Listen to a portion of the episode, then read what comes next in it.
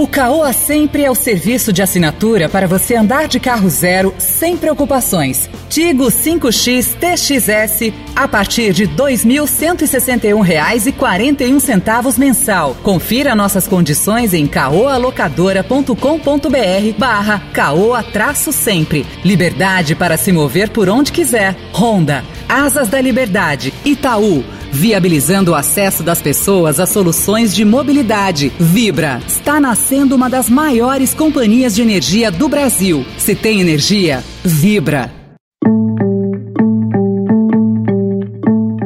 Olá, seja bem-vindo, seja bem-vinda à segunda edição do Notícia no seu Tempo. Esse podcast é produzido pela equipe de jornalismo do Estadão para você ouvir as principais informações do momento. E depois das notícias tem especial Mês da Mobilidade. Nas próximas três edições, teremos convidados para fazer uma reflexão sobre a mobilidade sustentável. Quais são os avanços e desafios, o que podemos esperar para os próximos anos, como cada um de nós pode contribuir. Hoje é terça-feira, 21 de setembro de 2021.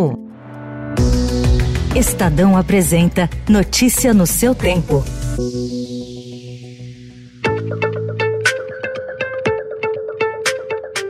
O presidente Jair Bolsonaro jogou por água abaixo a tese de diplomatas de que ele faria um discurso mais sóbrio do que os anteriores na abertura da Assembleia Geral da ONU. Logo no início da sua fala, o presidente insistiu na retórica de que o governo dele é melhor do que o retratado pela imprensa e disse, como fez em 2019, que o Brasil esteve à beira do socialismo. 13 minutos de pronunciamento, mentiu ou distorceu informações sobre manifestações no país, dados ambientais e corrupção em seu governo. Ele ainda atacou governadores e prefeitos por políticas de isolamento social na pandemia e defendeu o chamado tratamento precoce. No Brasil, para atender aqueles mais humildes, obrigados a ficar em casa por decisão de governadores e prefeitos e que perderam sua renda, concedemos um auxílio emergencial de 800 dólares para 68 milhões de pessoas em 2020. Desde o início da pandemia, apoiamos a autonomia do médico na busca do tratamento precoce.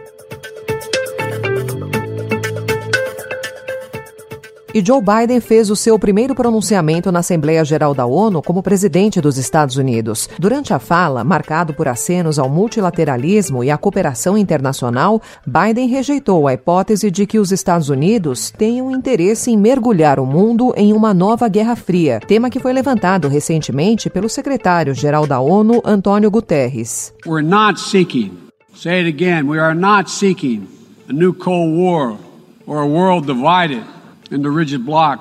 O pronunciamento de Biden vai na contramão dos posicionamentos defendidos pelos Estados Unidos na Assembleia Geral nos últimos anos, durante o governo de Donald Trump. Depois de um dia de temores no mercado de ações asiáticos e mundiais, o presidente da gigante imobiliária chinesa Evergrande garantiu que sua equipe está confiante de que o grupo vai emergir em breve de seu momento mais sombrio. A incorporadora enfrenta a ira de compradores e investidores que temem perder o seu dinheiro em uma possível falência da empresa, que tem dívidas que ultrapassam 300 bilhões de dólares. Agora, no Notícia no seu tempo, especial Mês da Mobilidade. thank you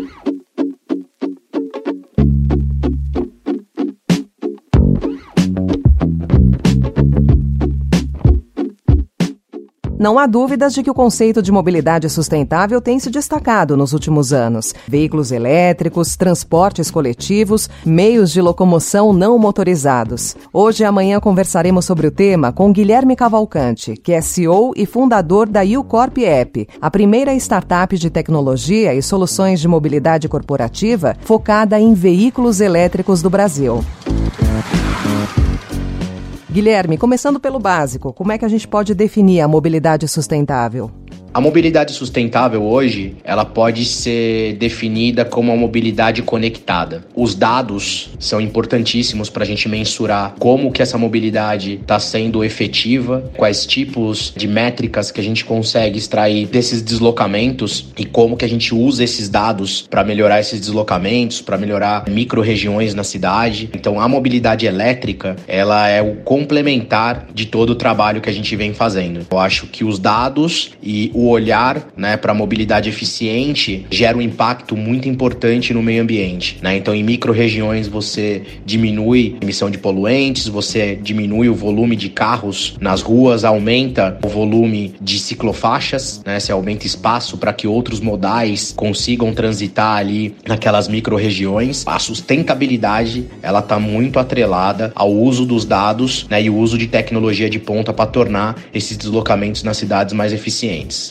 Guilherme, como a tecnologia pode colaborar para uma mobilidade mais sustentável? Hoje a tecnologia é um, ela é um meio condutor para que esses deslocamentos se tornem ainda mais eficientes. A gente usa a tecnologia hoje no nosso app, a gente usa a tecnologia nos carros, né? a gente embarca tecnologia hoje em frotas corporativas. Né? Então, quando a gente fala em grandes cidades né, como São Paulo, Rio de Janeiro, Nova York, né, outras cidades do mundo, já tem estudos que apontam que a cada 10 carros, 7 são deslocamentos corporativos. As empresas estão investindo muito em tecnologia para fazer toda a parte de gestão e visibilidade dos dados né, dessas frotas, investindo em modais elétricos, né? Então, não só carros, mas caminhões, ônibus, patinetes, motos. Então, hoje a gente dentro das cidades aí a gente tem né, um olhar muito grande aí para todos os deslocamentos, para toda a descarbonização dessa logística toda aí de pessoas e objetos. Eu acredito que a tecnologia é fundamental para que isso seja uma realidade,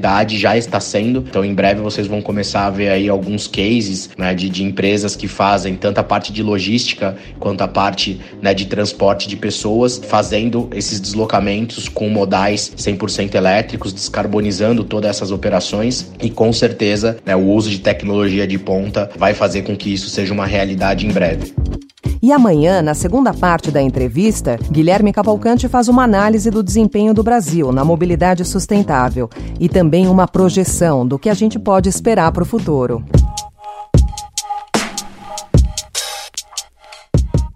Encerramos por aqui a segunda edição do Notícia no seu Tempo Especial Mobilidade, com apresentação em roteiro de Alessandra Romano, produção e finalização de Felipe Caldo. O editor de núcleo de áudio é Emanuel Bonfim. E amanhã, a partir das 5 horas da manhã, tem a primeira edição do Notícia no seu Tempo. Mais um resumo das notícias do Estadão para você começar o dia bem informado. Obrigada pela sua companhia até aqui. Você ouviu Especial Mês da Mobilidade.